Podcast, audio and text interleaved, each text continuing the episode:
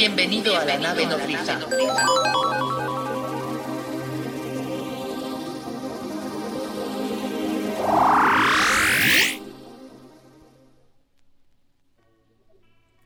Bienvenidos, bienvenidos queridos cosmonautas a una emisión más aquí desde el espacio eh, de cosmonauta a través de Cosmocreativos en este bonito podcast que ustedes ya conocen que se llama eh, pues Nave Nodriza.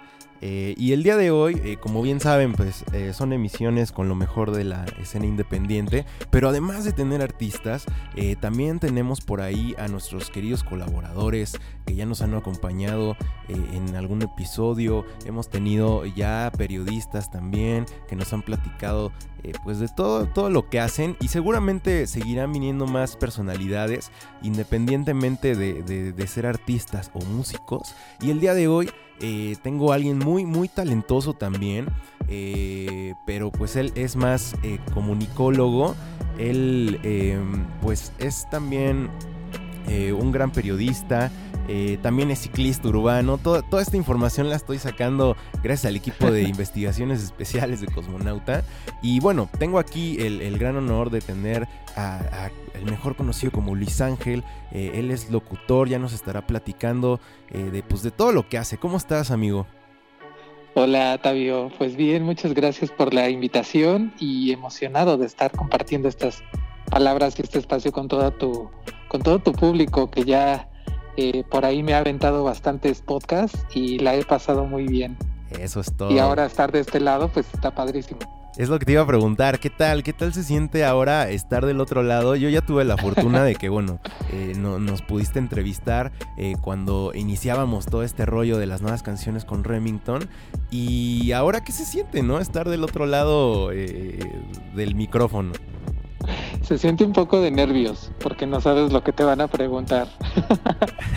y esas cuestiones de hacer memoria, pues a veces no, no me vienen bien entonces sí tengo que tener como ahí mis, mis notitas, pero bien, estoy como eh, recibiéndolo bien y aparte pues contigo, es un honor que ahora yo tuve el tiempo de entrevistarlos, creo, creo, por ahí por noviembre del año pasado.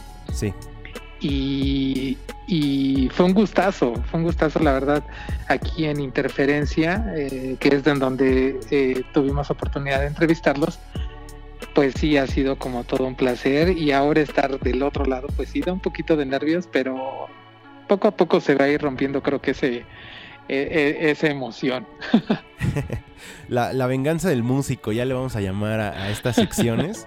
Eh, y pues es eso, ¿no? Básicamente, eh, pues el interés de, un músico eh, también para, para, darle a conocer a la gente, a nuevos artistas, a nuevos comunicadores también, cómo está este rollo de la música y ver diferentes panoramas, ¿no? Diferentes mentes, opiniones. Y creo que eso es como, como algo, algo muy interesante en este podcast. Y amigo, cuéntame, ¿Cuánto tiempo llevas ahí eh, en, IMER trabajando en, interferencia? Bueno, yo este, trabajo principalmente para el Instituto Mexicano de la Radio, que se ubica aquí en la Ciudad de México. Tiene otras estaciones a nivel nacional aquí en México, pero yo llevo trabajando y, y colaborando en el IMER desde el 2000 si no me equivoco. O sea, ya tiene un ratote. E Interferencia es un proyecto, mm, se puede decir nuevo, llevamos apenas dos años que cumplimos, y, pero inició como estas estaciones de HD. El HD se lanzaron ahí en el 2012 con el, el presidente Felipe Calderón. Aquí vino a inaugurar tres estaciones en HD el instituto tuvo la, posibilidad de tener las primeras estaciones HD. ¿Y qué es el HD? Yo siempre lo comparo como la televisión. Cuando se hizo el apagón analógico, ya ves que ahora tenemos opciones de tener el canal 1, más aparte el 1.1, el 1.2 y el 1.3, hasta incluso hay 1.4. Entonces con la radio se pensaba como que iba a ser lo mismo, pero pues nos dimos cuenta que se necesitan muchos, muchos recursos y ahorita como están las cosas que se está haciendo como mucho recorte de presupuesto a la parte cultural y pues a los recursos públicos, pues ese son como una limitante que tenemos para pues seguir desarrollando las HDs.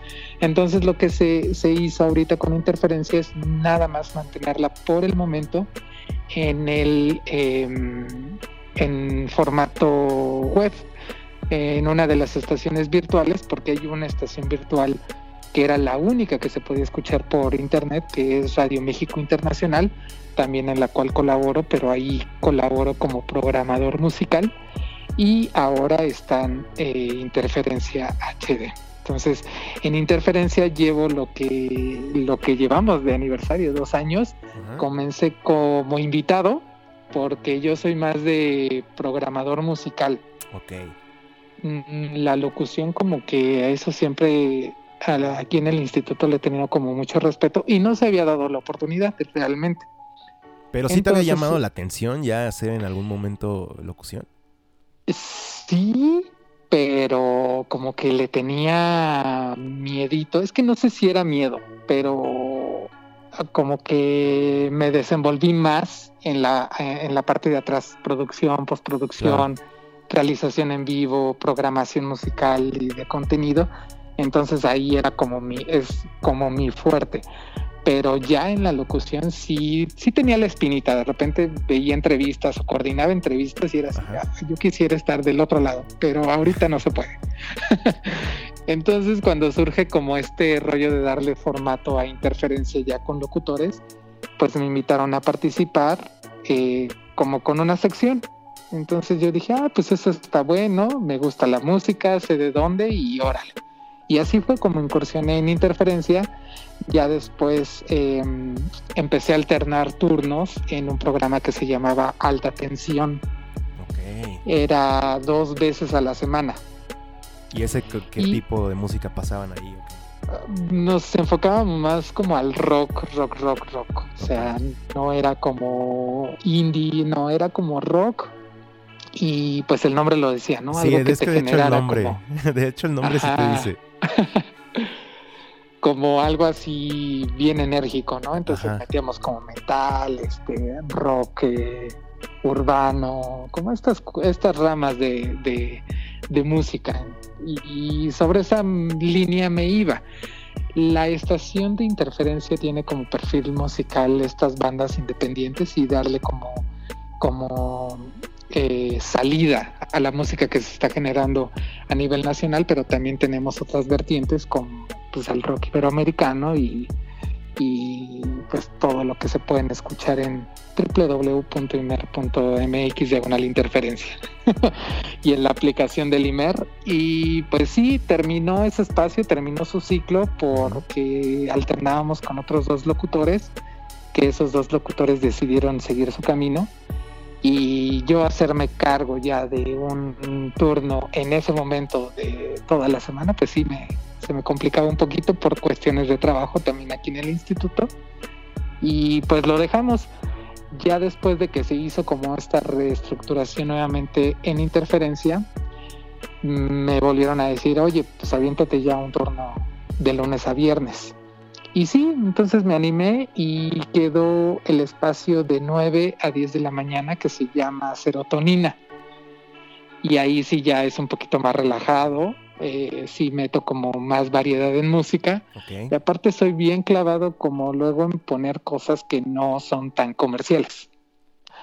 Me voy como por otras cuestiones eh, más de sonoridad, más como conceptuales y no tan clavadas obviamente Sino como que el sencillo que salió lo pones, ¿no? Sino que igual ah. haces como un clavado más profundo a, ciertas canciones que también son muy buenas o igual sí han sido sencillos, pero no han sido tan sonados, ¿no? Y que de repente tienen una gran producción, eh, un, gran arreglo, una gran voz y son como dignas de, pasar ahí, ¿no? De repente. Así es, y sabes ahorita que estás tocando un punto de sencillos, yo a mí me gusta eh, desde que era chaval los lados B.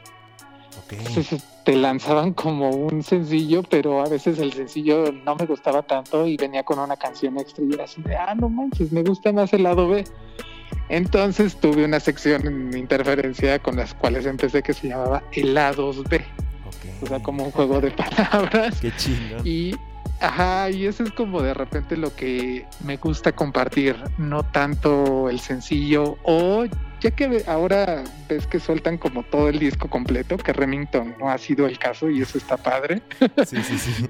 este, sueltan, órale, ahí te va todo el disco, ¿no? Y, y, lo que te lanzan las plataformas de canciones que promocionan, pues a veces sí están buenas, pero hay otras cosas que, que me llaman a mí en particular más la atención y en esas me clavo. Entonces eso es a veces lo que se puede escuchar. Y con este rollo de la pandemia, pues se tuvieron que interrumpir todas las actividades cotidianas de interferencia e hicimos un, programa especial que únicamente son turnos de 12 a 2 y ahí van todas las voces de interferencia eh, consecutivamente. Entonces, a mí me cada locutor interviene al menos cada 15 días. Okay. Sí, entonces, este, pero ser, serotonina esperemos que en algún momento regrese de 9 a 10 de la mañana. Está genial, pues sí, ojalá que los tiempos se acomoden con todo esto que está sucediendo. Y entonces cuéntame qué es la resistencia, porque yo te conocí a través de, de esto que se llama la resistencia. Ajá, sí, sí, sí. Eh, pues ahí en la resistencia tenemos como este espacio en donde cada locutor le da como un sentido a esas dos horas. En primera sí es la parte de compartir música, pero también dar un poco más de información. Eh, también empezamos a entrevistar bandas, empezamos a entrevistar como ya cuestiones más temáticas. Interferencia forma parte de la radio pública del Instituto Mexicano de la Radio. Entonces tenemos un compromiso de entrada con el público y con la audiencia. Uh -huh. No podemos tener como esta idea de que yo soy la superestrella, el locutor y demás, y okay. te programo pura música comercial. No, eh, al menos en mi caso, yo sí trato de pensar qué es lo que quisieran escuchar en esas dos horas, eh, temas de interés, sí olvidarte un poquito de lo que de la situación en la que estamos de del COVID-19, uh -huh. pero también como que vaya ligado a, ¿no? Entonces eh, me he metido como buscando esta, esta cuestión de, eh, de salud mental, cuestiones de, eh, pues enfocadas como al deporte, eh, cuestiones enfocadas a, a estas cosas que puedes hacer dentro de este confinamiento en el que estamos. Y eso es así como lo que ahorita llevamos trabajando en estos tres meses, porque no empezamos inmediatamente. Empezamos como ya, esto fue en marzo, lo del COVID, empezamos ya como por abril. Y pues ahorita eso es lo que estamos llevando, pero sí, sí, ese es el espacio ahorita que hay eh, en vivo y de locutores eh, de 12 a 2, pero pues ya la parte programática esperamos que regrese en algún otro momento. Está buenísimo. Oye, pues sí. me gustaría, me gustaría indagar más en ese aspecto de, de, de, de, la resistencia y las bandas, cómo le pueden hacer para igual sonar ahí en interferencia. Pero vamos a una rolita. Eh, pero me gustaría que me contaras, los cosmonautas que no, nos están escuchando y no saben, eh, cada episodio durante estas entrevistas, eh, yo les pido a los invitados, cuando pues no son artistas, no tienen sus rolas que mostrar, les pido que escojan eh, canciones que les gusten, canciones que, que, quieran que suenen durante esta plática. Y mi querido Luis eh, me dijo que pusiera una canción de Jesse Reyes que se llama Intruders. Eh, platícame, ¿por qué escogiste esta canción, amigo? Mira, esta es una, una novedad, se puede decir, porque Jesse Reyes apenas acaba de lanzar su, su material, su primer álbum debut como tal, uh -huh. que se llama Before Love Came to Kill Us.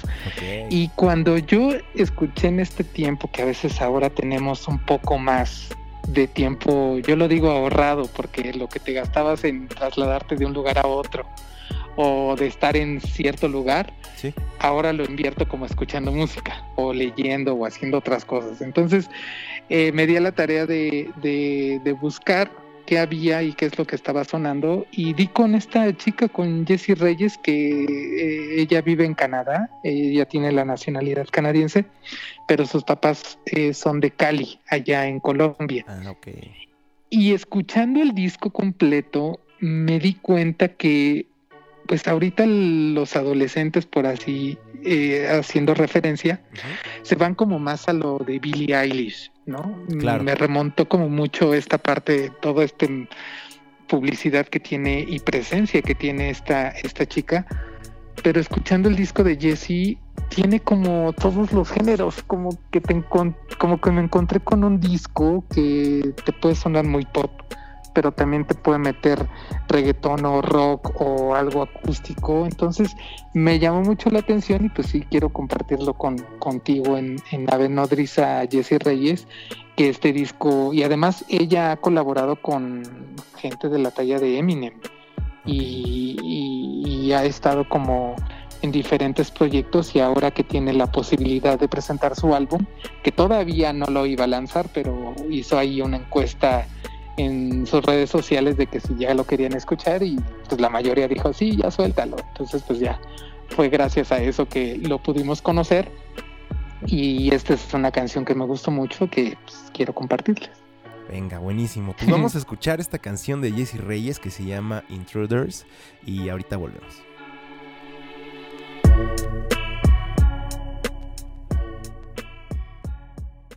Nave nodriza.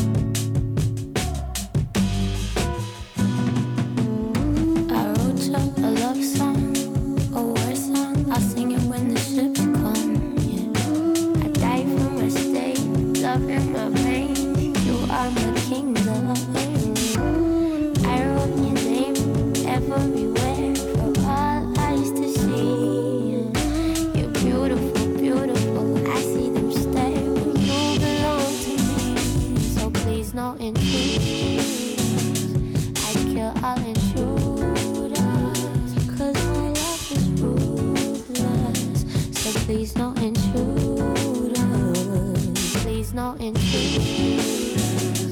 I'd kill all intruders. Cause my love is ruthless. So please, no intruders. I got heads on the table, heads on the stake.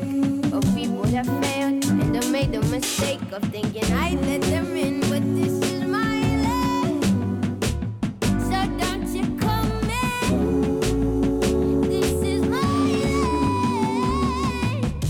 So please, no intruders. I'd kill all intruders.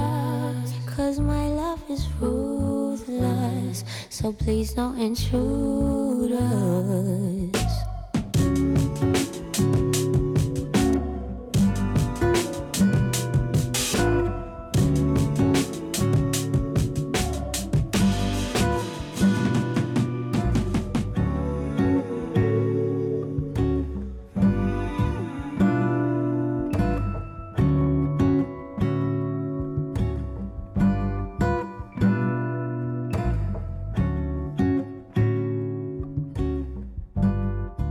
Nave nodriza.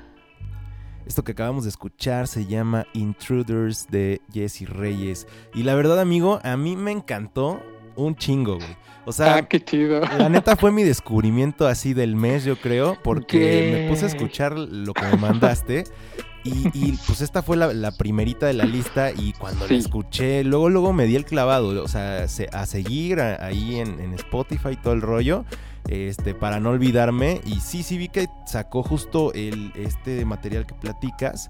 Y también hay una versión deluxe, entonces me estaba, me estaba ahí esperando para chutármelo. Ya sabes, me encanta a mí escuchar de principio a fin los discos. Entonces después de escuchar esta rola dije, no, me voy a aguantar y voy a escuchar eh, más tarde ese disco completito.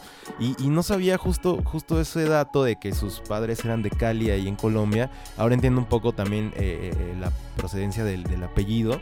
Y está genial, ¿no? Yo creo que es eso también. Esa persona que está en Canadá y que toda esa mezcla de culturas. Y, está, está cañón, ¿no? Y la verdad que sí, Es, una muy buena recomendación. Ahí si los cosmonautas les gustó, pues los invitamos a, que pasen a escuchar a, Jesse Reyes, em, que pues le está yendo muy bien, vi que por ahí era el 361 ahí del, del mundo, ahí en el Spotify.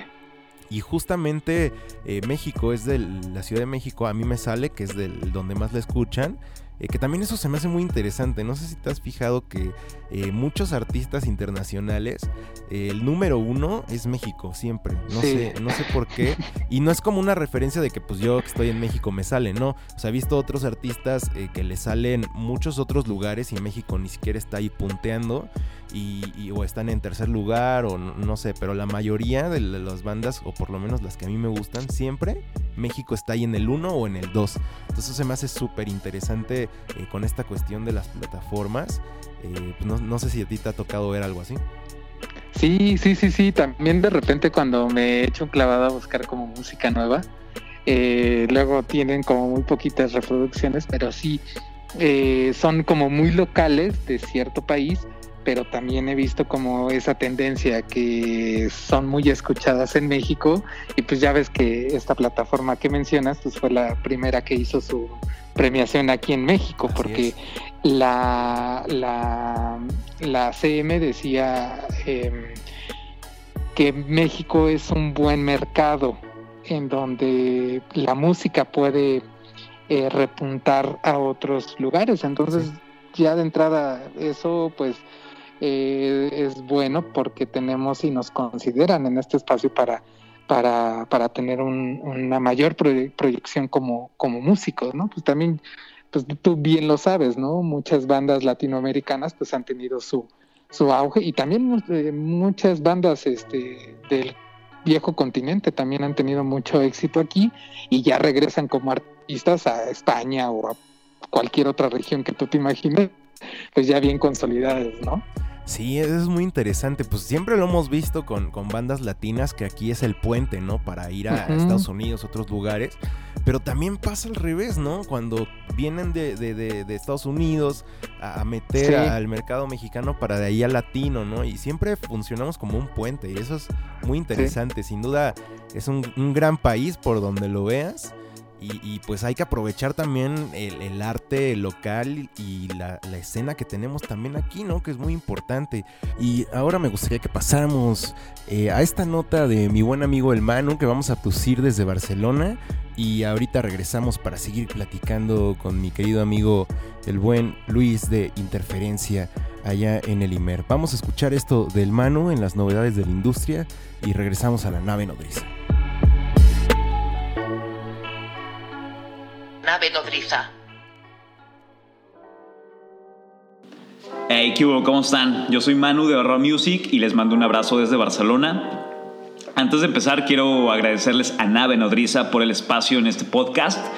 Y como cada semana te traigo las noticias más relevantes de la industria musical y en este caso te voy a contar algo, algo bastante triste y bastante, bastante preocupante que está sucediendo en la industria musical y en el mundo.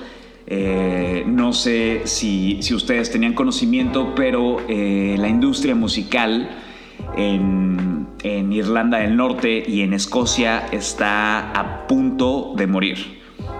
¿Y por qué está a punto de morir? Resulta que el, gobierno escocés descentralizado introdujo una prohibición el pasado 14 de agosto, eh, donde están citando que hay un mayor riesgo de transmisión de, COVID-19 a las eh, cuando hay personas que levantan la voz y, gritan para ser escuchadas en centros nocturnos, en bares, en hoteles, en todos lados. Entonces, resulta que esta prohibición o, esta medida que acaban de tomar eh, prohíbe por completo el hecho de que cualquier establecimiento tenga música de fondo. Entonces, esto es esto es un golpe bastante fuerte porque frenas de golpe las, las royalties para los artistas que, eh, se generan al momento de que estás como poniendo música en algún, en algún bar o en algún centro nocturno. Aunado a esto, también hay una, una, restricción de que no hay shows en vivo, no se permiten las presentaciones en vivo. Y pues bueno, esto es bastante, bastante eh, pues triste porque la industria musical escocesa está parada por completo. Los músicos no pueden tener presentaciones, pero tampoco se puede poner música en ningún lugar, ¿no? Entonces, eh, pues realmente Escocia se está volviendo un país que, donde está reinando el, silencio por completo. Y justamente apuntó el, el promotor Donald McLeod de Fast Event, dijo, el sonido del silencio ahora está matando a una gran parte del sector hotelero y artístico en Escocia. Entonces esto es, esto es bastante, bastante cierto porque, pues vaya, en palabras de Platón, la música eh, da alma al universo, alas a la mente y vuelo a la imaginación, ¿no? Entonces imagínate cómo sería vivir en un país donde literalmente la música está prohibida. Eh, pues realmente no hay, no hay muchísimo que, agregar, a, todo esto. Es, bastante triste. Hay un toque de queda eh, a las 10 pm. Y pues bueno, imagínate, toda la industria musical ahí se derrumbó. Es bastante, bastante pues fea esta situación. Sin embargo, eh, esperamos que en próximas semanas eh, o en próximos meses estas medidas se levanten y en Escocia pueda, pueda volver a sonar la música. Y bueno, esto es todo por hoy y no olvides seguirme en todas las redes sociales. En Twitter me encuentras como arroba maldito jauregui y en Facebook me encuentras como Barba Music. Es una fanpage. Muchas gracias nuevamente a Nave Nodriza y nos escuchamos el siguiente lunes. Pues ahí lo tuvieron al buen Manu desde Barcelona, dejándose abducir cada semana para traernos las novedades de la música aquí a Nave Nodriza. Recuerden seguirlo pues en su página de Barma Music, ahí hay cosas bastante interesantes para bandas emergentes y proyectos que van comenzando su carrera. Está buenísimo. Y, justo eso quería platicar contigo. Eh, nos platicabas, bueno, ya un poco de, lo que haces en la locución, de lo que haces ahí en la radio, eh, eh, esta función como curador de música que también a mí me encanta estar ahí escuchando las canciones y viendo para dónde van. Eh, qué es lo que traen y las propuestas, está súper interesante. Pero por ejemplo, las bandas independientes, las bandas emergentes que busquen tener un espacio eh, dentro de interferencia o dentro de, igual o cualquier otra radio, cualquier otro espacio, eh, ¿tú cuál crees que sea un buen consejo para ellos? Mira, de entrada creo que el instituto cumple con un cierto requerimiento, es que no sé si es requerimiento, más bien lineamiento, no sé cómo decirlo, eh, que debe de cumplir cualquier banda, o sea, háblese de todas las estaciones que tiene el Instituto Mexicano de la Radio a nivel nacional, tú puedes llegar, o sea, es radio pública, de entrada te, te deberían de dar un espacio, aunque sea para entrevista y como músico, yo sí he dicho que toquen puerta, que, el instituto siempre debe de estar abierto. Eh, cual sea tu género, el instituto, por ejemplo, aquí en la Ciudad de México, pues tiene estaciones de jazz, tiene de música culta, tiene de música rock, tiene música de bolero, balada, tiene música alternativa, tiene eh, música mexicana, tiene música tradicional. Entonces tiene, yo creo que abarca todos los géneros. El único género que no está como, como tal es el pop, porque pues sabemos que todas las estaciones son las lo que tocan, ¿no? la música pop. Pero el instituto, si tú como, si tienes una banda, un disco, un proyecto, si tienes de entrada un deben de tener por lo menos un demo o una grabación. Lo que se pide es que tenga buena calidad. Y creo que ahorita la ventaja es que ya no necesitas pagar un estudio carísimo. Y lo que te da la tecnología ahora es que puedas tener una grabación de calidad. Y lo hemos visto con estas presentaciones que ahora se han hecho a más no poder en streaming, que, que, que, se escuchan bien, ¿no? Sí, y que no están y que no estás pagando un estudio que te cobra por minuto o por hora o por lo que tú quieras, eh, millones de pesos o miles de pesos o dólares, lo que tú como lo quieras ver. Y, mientras te escuches bien, mientras no estés agrediendo, mientras no estés, eh, que propongas algo a través de tu música, perdón, eh, creo que eso es lo importante. Ya si va dentro del perfil de la estación, eh, de cómo quieres incluirlo en la programación o dentro de la programación musical, eh, ya ahí será como más cuestión de cada perfil de, la emisora. Pero en el caso de interferencia, sí hay una persona que se encarga de la agenda de las bandas, que se llama Lulu Burgos. A ella se le dirige o se, dice, sabes que yo tengo un proyecto, se llama tal, eh, te mando el currículum, te mando una canción y ya esa canción este, eh, se escucha si tiene la calidad, si, va con el perfil de la estación, se le da luz verde. Y el primer paso es una entrevista musical. Hay un programador, Ricardo Álvarez, que se encarga de la, de la parte musical de la estación de interferencia las 24 horas y él hace como toda esta cuestión de curaduría. Si este grupo, si este artista entra dentro de lo que él está programando, inmediatamente entra a la parte de, programación. de la programación musical. Increíble, pues ya no sé si respondí la pregunta. Sí, buenísimo. Pues ya saben ahí a quién molestar. Para que los pasen. Obviamente sí, lo que dices es súper es, válido. Hay que tener, eh, sin duda, el primer requisito, el primer punto es tener una, una buena calidad porque pues sí, es, es el IMER, no, no, no es eh, cualquier, cualquier otra radio, digamos, eh, pues sí deben de tener como cierto perfil para poner eh, pues, pues, durante estas transmisiones porque de por sí la radio la, emisión en radio para algunos pues ya muy muy melómanos del sonido muy técnicos dicen que pues corta muchas frecuencias pero pues que está bien porque es la radio por cómo se transmite y todo este rollo pero pues imagínense si mandan algo que pues no se escucha bien ni con unas bocinas súper chidas en el mejor estudio, pues ahora en, cualquier otro, en el carro o en tus audífonos, pues peor, ¿no? Entonces, eh, pues sí está chido, eh, sin duda como dices, también la tecnología nos ayuda a que haya pues eh, esta facilidad para empezar a crear cosas de muy buena calidad desde tu casa y ha ocurrido, ¿no? Ya hay discos bastante buenos en Argentina, en México que han estado saliendo eh, de, artistas emergentes y que dices, wow, esto está increíble y suena increíble y también es darle su propio sello, ¿no? Pero a ti, por ejemplo, amigo Luis, ¿qué es lo que te gusta de las bandas nacionales?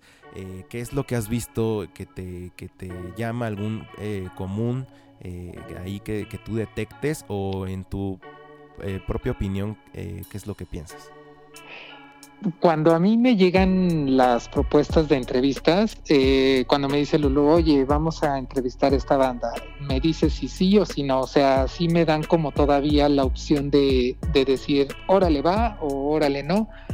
Yo como tengo bien consciente que estoy en una radio pública y no estoy en una radio en donde te entran los millones o miles de pesos, eh, para decir no. O sea, creo que si, si estoy aquí y puedo eh, aportar en que la gente sea la que tome la decisión de, decir me gusta, no me gusta, yo he encantado de la vida y, creo que, que, no he rechazado ninguna, ninguna banda que me han este enviado, eh, así de repente le encuentre como algo, eh, digo, no, o sea, sí tiene que salir. O sea, pues esa es la función de la radio pública, al final, de ofrecer, siempre y cuando tenga calidad y se escuche bien y esté bien ecualizado y no se escuche como, como mal, pues de entrada es tu carta de presentación, ¿no? Creo que es como si me traes como una canción que estás desafinado, que no tiene ni, ni los niveles adecuados, ni, ni nada de eso. Creo que de entrada sí va a ser tu carta de presentación, pues ya quedaste como mal, ¿no? Entonces creo que sí es como básico que se fijen, que pongan mucha atención en la canción que van a elegir para que se pueda como eh, programar, aunque solamente tengan una. Pues cuántas bandas nacionales no hemos escuchado que tienen una rola y que después de muchos años o muchos meses ya sacan como la segunda o, o ya Sí. su EP, ¿no? Entonces creo que de entrada si vas a tener y vas a querer como clavarte en este rollo de la música, es como tener bien claro que vas a presentar y vas a tener una canción que es con la que te van a conocer. Y a mí lo que me gusta mucho de una banda, de un artista, es cuando tienen propuesta. Puedo no coincidir con el género, con, la, con el estilo que están eh, presentando, pero cuando yo escucho que están proponiendo y que salen dentro de todo este, pues cuánta, cuánta música no tenemos, ¿no? Claro, demasiado. Y ahora con esto de las plataformas, más, ¿no? Sí, sí, sí, sí. Entonces, ahorita que decías, no, pues cuántas bandas latinoamericanas no han, sal- no han salido de aquí o viceversa.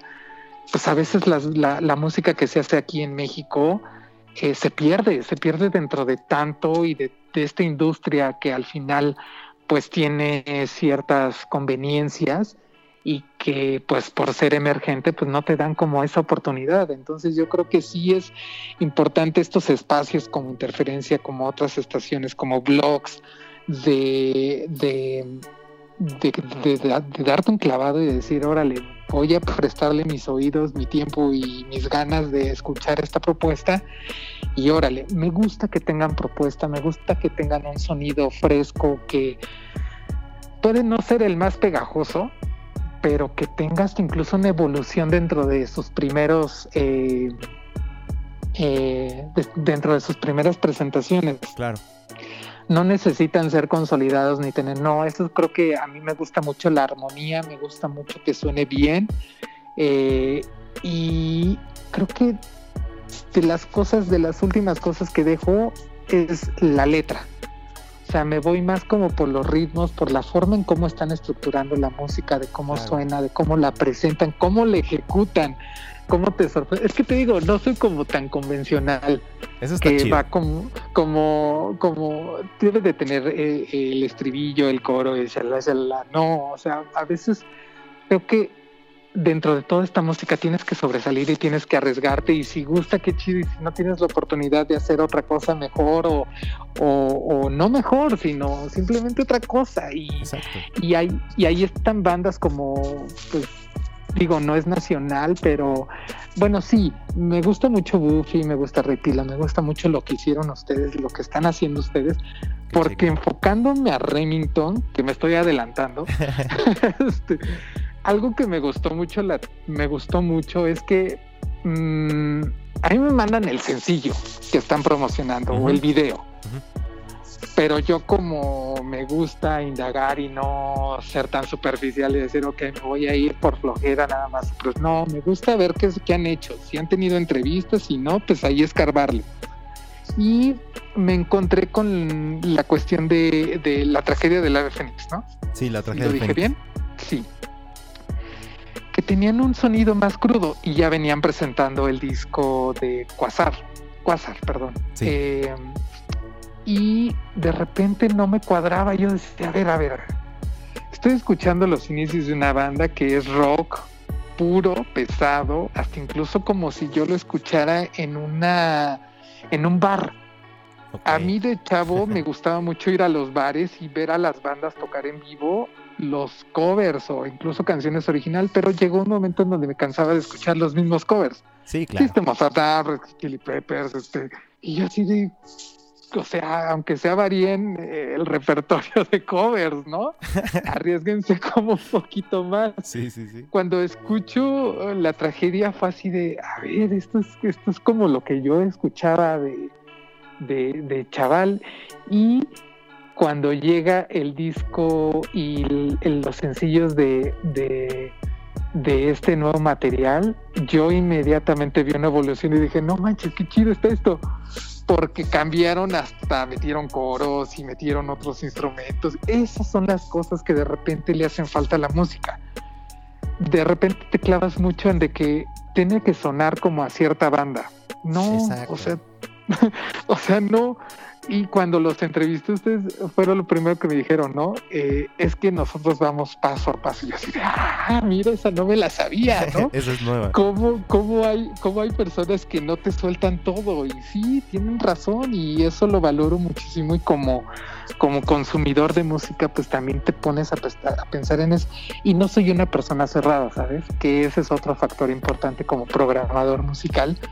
Yo le digo curador pues porque ya, ¿no? Tienes que también eh, valorar tu trabajo, que no, que es dedicarle tiempo, que es dedicarle, prestarle atención.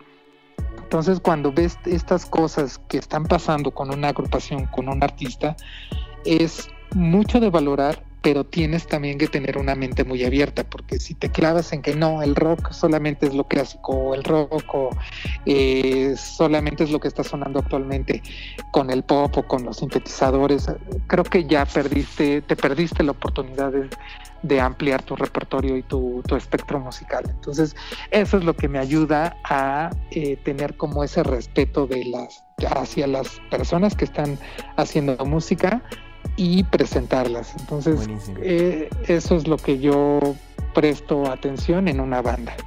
Qué chingón, amigo. Y como dice el buen Luis, eh, pues sí, es, es también, él, él no se cierra nada. Y justo con estas canciones que estamos pasando, nos estamos dando cuenta, ¿no? Entrando en contexto, eh, en, pa- en empatía con los gustos de, de Luis. Y justamente vamos a escuchar una canción que a mí se me hizo, sí, de entrada así extraña a comparación de lo que veníamos escuchando con Jesse Reyes y todo. Pero está buena, ¿no? Es como algo diferente. Eh, ¿Nos quieres platicar un poquito de Arca, de No, no Queda Nada? Así es. eh, bueno, su nombre común es Alejandra Herzi. Ella es venezolana. Y eh, algo que me llamó mucho la atención es que me encontré este, uno de sus sencillos de este nuevo álbum eh, que está presentando que se llama Kick, Kick One. Y me llamó mucho la atención porque no era algo de lo que yo estaba acostumbrado. Bueno, no, sí estoy acostumbrado a escuchar de cosas experimentales, pero me llamó mucho la atención porque tenía como una estructura musical un poco como que ya había escuchado, pero como a la vez algo original. Y eh, la portada, la portada a veces mucho llama la atención, es lo que pasa a veces con el cine. Ves un cartel y, ves destrucción y guerra y demás y dices, ah, no manches, voy a ir a verlo. O ves como el, el chico que está besando a la chica y dices, ah, es una mm, película romántica y me voy. Ah, las portadas de disco, este disco en particular tiene como a un personaje clavado en una en un prop como en una estructura metálica, como si Sí. fuera un robot. Ándale. Entonces de entrada yo dije, esto es parte de un soundtrack de un videojuego. No, de estos de, de- digo, soy malísimo ahorita para, para nombrar juegos, pero videojuegos, perdón, pero me remonto como estas cuestiones de Resident Evil, de Tomb Raider, de, de este mundo este tipo de, de juegos, ¿no? Sí, entonces pues inmediatamente yo dije es de un videojuego, pero no, me di cuenta de que es una persona que está haciendo música desde el 2012 con sus primeros EP y también me di cuenta que formó parte de dos producciones de Bjork. O sea, ya trabajar con una clavadona, dije, ah, pues ya con razón. Qué chingón. ¿no? Dije, órale, no, pues sí, este está medio intenso, pues es parte de ella, trabajó con Buldicura y en Utopia, eh, dos trabajos de Bjork, y lanzó después de que yo escuché ese sencillo, ya soltó su disco completo. Ah, ok. Entonces, estamos hablando de Arca y su disco se llama Kick One, que Sí. es su tercer disco. Algo que me gustó mucho es que también incluyó una colaboración con Björk, pero cantando en español. Y también incluyó una colaboración con Rosalía, que es esta chica española que Sí. la ha pegado mucho en el reggaetón y en el flamenco. Y esto es también una cuestión de fusiones muy extraña. Entonces creo que el disco habla por sí solo, es una cuestión muy experimental. No podemos encontrar pop porque tiene tintes, tiene matices de los del pop, pero no un pop como el que conocemos de Katy Perry o de eh, Dua Lipa o de no, no ese tipo de pop, sino como que va más a lo experimental. Si conocen a Björk, pues ya saben Sí, cómo- ya por como que dónde ahí puede van, ir. van entrando. Pues vamos a escuchar esta rolita de Arca que se llama No quede nada y ahorita regresamos. Órale, va. Nave nodriza.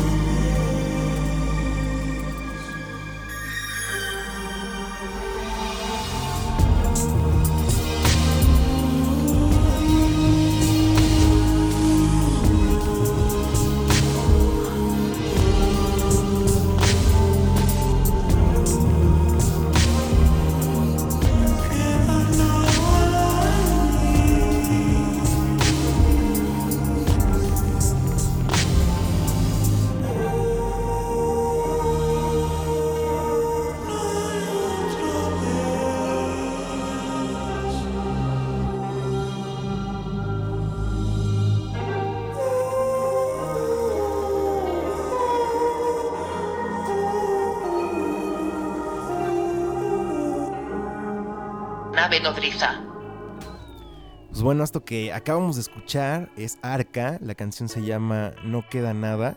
Y pues ya vieron, ya entraron en contexto de lo que estamos platicando un poquito. Y es, es un poco esto, ¿no? Tampoco de cerrarte, eh, de, escuchar la música, apreciar la música por, por sí misma, sin pensar en, en- en géneros. Porque ahora también los géneros como que ya, ya no es como antes, ¿no? Ya no es antes de... eh, tú eres el darketo y solo escuchas música dark, o tú eres el punketo y solo escuchas punk, ¿no? O sea, como que siento que ahora la gente ha abierto un poco más sus horizontes y ha apreciado más, digamos, la música 360, ¿no? Eh, sin pensar en géneros a veces, eh, sin pensar eh, como, como en, en- en- en ciertos clichés que a veces hay, ¿no? Entonces sí, siento que ha ido cambiando y eso está bueno para que también la música evolucione hacia otras cosas, ¿no? Sí, completamente. Y este disco de Kick, Kick One tiene de todo. También tiene como esta parte, o sea, esa canción que acabamos de escuchar no define su disco. O sea, en el Sí. disco puedes encontrar un chorro de cosas extrañas, pero que te llegan, te llegan de una forma y es lo que hace la música al final, ¿no? Es como sí sentirte identificado, pero también dejar entrar como esta cosa, que es lo que también haces en el podcast, o que es también como haces Claro. cuando eres músico, cuando cualquier profesión que tengas, si te cierras a las cosas ya te pones tú solito como una piedra, ¿no? Es como no te das la posibilidad de recibir. Y el recibir también te nutre y te aprendes un chorro de cosas. Sí, sin duda, sí, así pasa y la música siempre es como este conector, ¿no? De experiencias, Sí, de claro. vivencias, de buena vibra, ¿no? Siempre está ahí respaldándote y como dicen, pues la vida sin música es completamente un error. Eh, y amigo, me gustaría preguntarte si tú recuerdas la primera entrevista que hiciste, eh, si recuerdas a qué banda fue, eh, fue una buena experiencia, una mala experiencia, cuéntanos. Tengo dos, una a nivel estudiante y una a nivel este profesional. A ver. Eh, a nivel estudiante, mi maestra de radio nos pidió que hiciéramos, que buscáramos a un personaje, eh, pues, conocido, ¿no? Entonces, yo en ese momento estaba bien clavado escuchando las dos estaciones aquí en la Ciudad de México. Una era Radioactivo en el 98.5 Ok. y la otra era órbita en el 105.7 del IMER. Y eh, era de esos chavos que estaban en su tomando clase y traía su audífono, uno puesto en un oído y el otro a la materia. Entonces, este, en ese entonces estaba de gerente en órbita Alfredo Martel. Mm. Entonces, no me gustaba tanto, tanto el perfil de la estación porque ya se estaban como metiendo y clavando más al ska, más como a estos eh, eh, sonidos. eh, bueno, dejémoslo así. Entonces, eh, no estaba como tan ya eh, familiarizado con el perfil que manejaban, pero me gustaba la estación y me gustaba también descubrir muchas, muchas bandas ahí. Y yo dije, yo quiero entrevistar a este cuate. Si ahorita tengo la posibilidad de que me están dejando esto, voy a ir a entrevistarlo. Y esa fue mi primera entrevista como se portó buena onda. Ya después este que nos tocó hacer servicio social en la universidad, pues yo dije, yo quiero hacerlo en el IMER. Y aquí hice mi servicio social. Se dieron las cosas, salí, terminé mi servicio social. No me tocó hacerlo en órbita porque no me escogieron para órbita, Oh, pero me escogieron para la estación que daba la hora, el 1350, la hora exacta. Oh. Aquí, quien ya tiene algunos años eh, de vida este, sabrá a qué me refiero. ya me quemé. Una estación,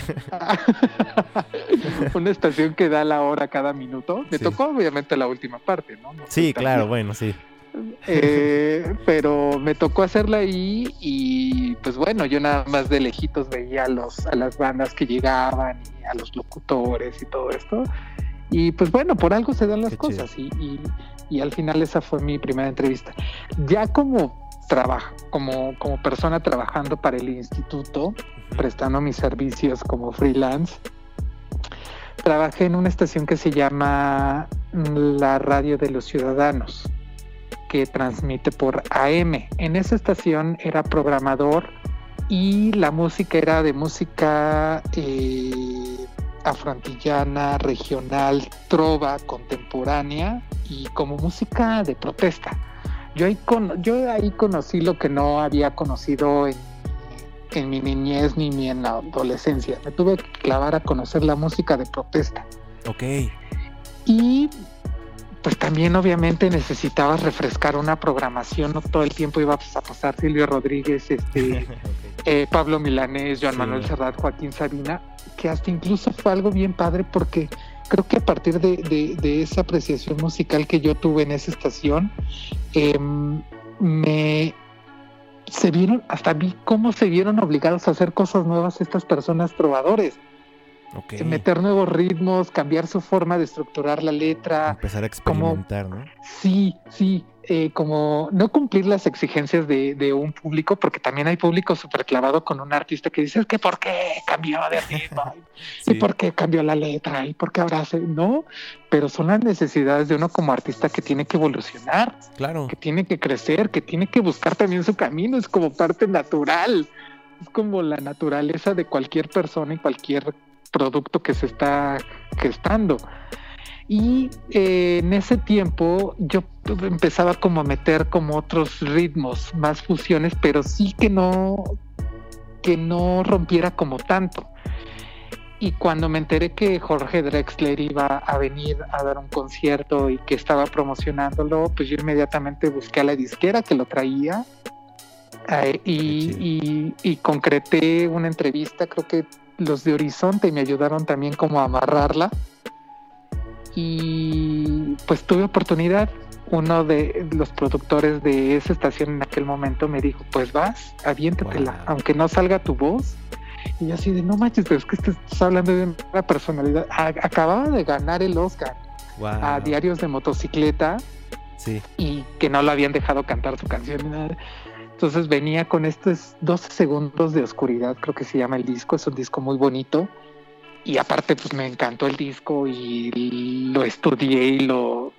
Y esa fue mi primera entrevista en uno de los estudios de aquí del Instituto Mexicano de la Radio, que más recuerdo a nivel profesional. Ya después me fui este, haciendo como otro tipo de entrevistas, pero sí creo que son las que, dentro de las que pueden estar en mi top.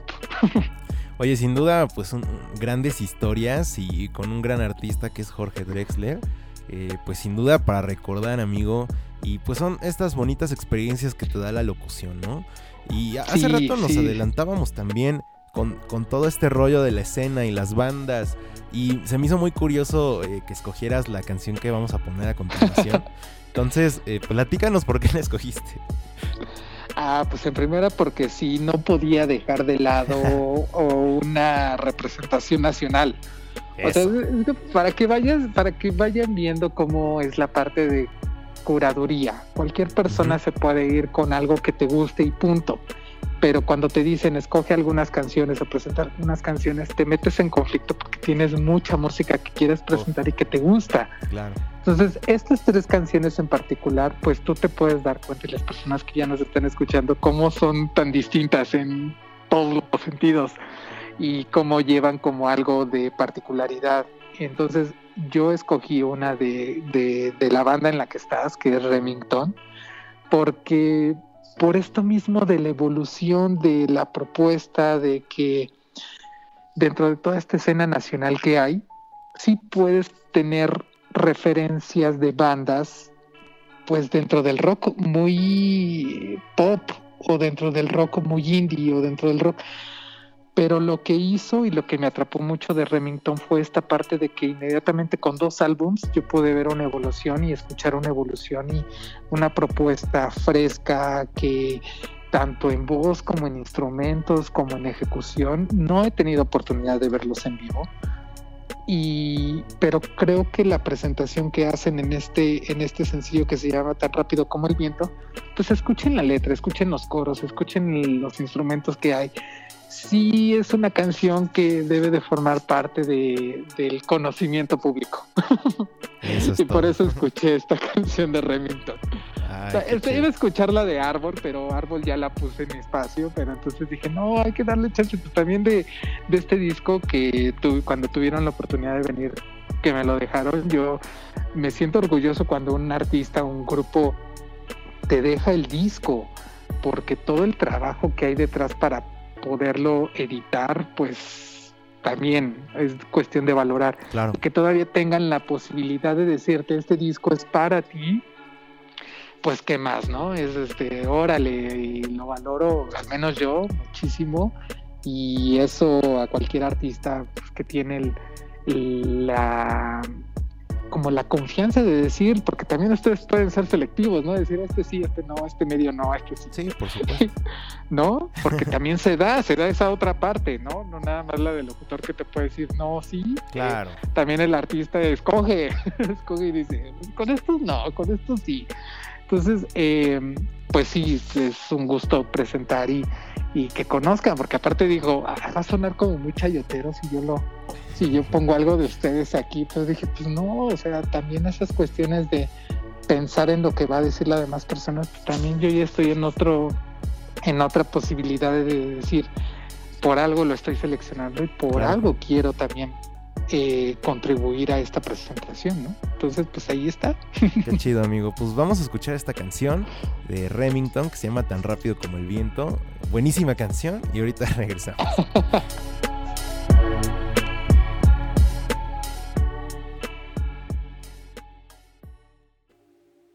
Nodriza.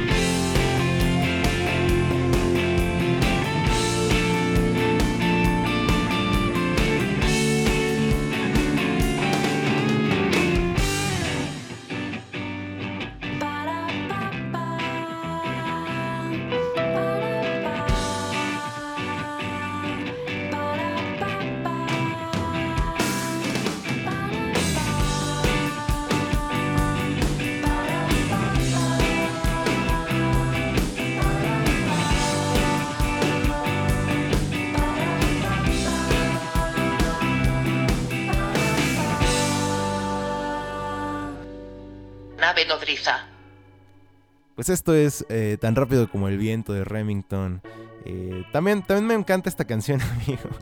No, y, Está pues, padre, ¿no? Sí, la verdad lo que dices es, es cierto. También parte de, de esta estrategia que teníamos era eh, eh, darle eh, el disco, obviamente, a, a los periodistas primero, a la gente que nos abre el espacio, porque para nosotros es muy importante, ¿no? Que gente como tú le dé espacio a los artistas. Eh, nosotros desde aquí con el podcast pues es un poco también jugar y, estar aquí eh, con un, rollo más... eh, digamos más calmado sin duda lo que hacen ustedes como periodistas y en la radio es un trabajo muy profesional y, de apreciarse mucho yo pues como músico aprecio mucho el, eh, pues todo lo que ustedes hacen, eh, todo, todo el trabajo y el contexto en el que ustedes están, me parece increíble. Y también es un poco esto, ¿no? Este espacio para que la gente ubique eh, qué pasa detrás de los escenarios, qué pasa en la radio, qué pasa que gracias a, a todo, todas, estos, todas estas personas, todas estas herramientas que el músico tiene, puede promocionarse y llegar a lugares eh, que no se espera, ¿no? A donde lo escuchen.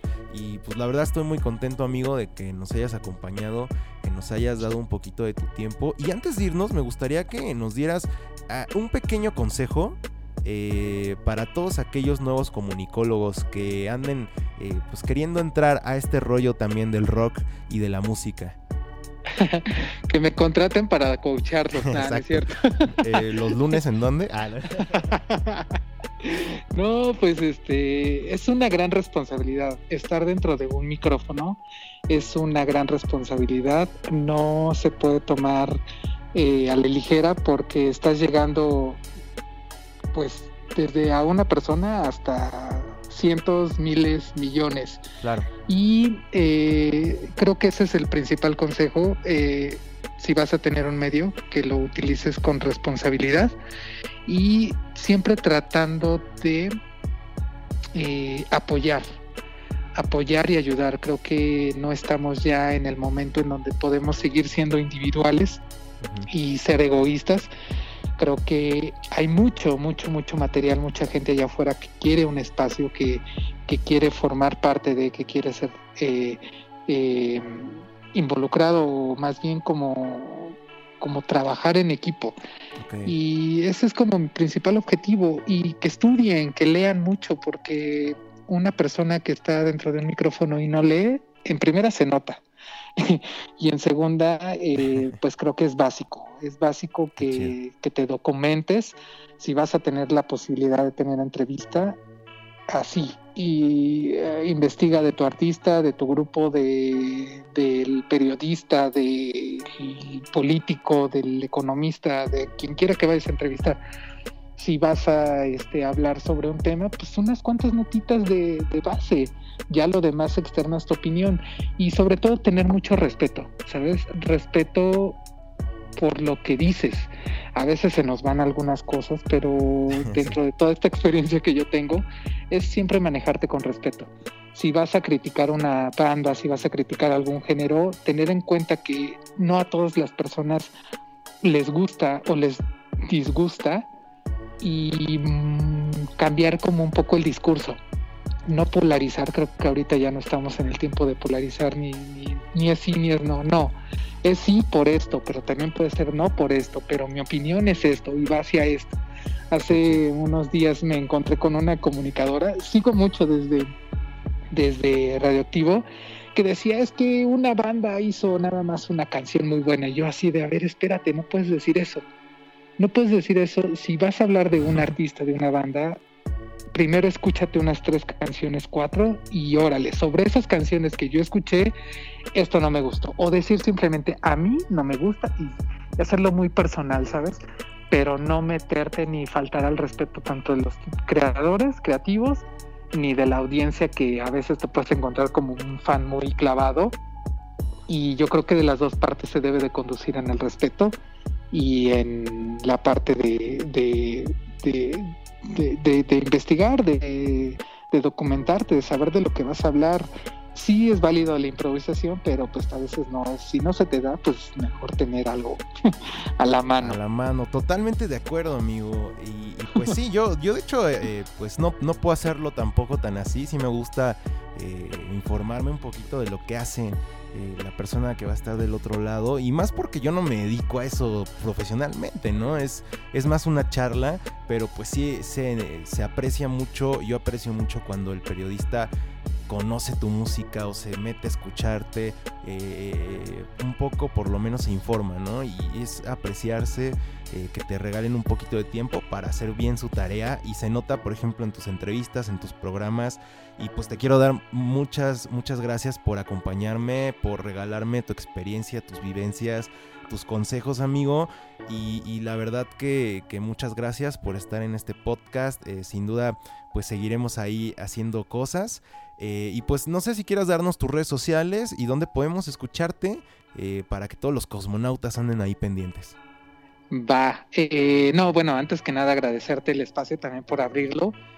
Eh, tú y, Dave, eh, cuando los conocí, pues inmediatamente también supe que, que se fijan en, en, las personas que los están entrevistando, que también es parte de valorar y eso también tiene su, su, su pues su apreciación, vaya.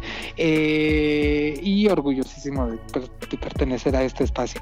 Que lo haces también muy bien, o sea, como todo un profesional, Tabio. Ay, güey, pues es que ya llevo unos, ya llevo unos cuantos, güey, pero pues los primeros sí eran muy, muy extraños porque pues no sabía bien, no había canciones, entonces también era un poco, este medio seco, digamos. Pero ya, ya he ido agarrándole la ondita, ya me he ido desenvolviendo más. Entonces yo creo que ya te tocó una buena etapa del podcast.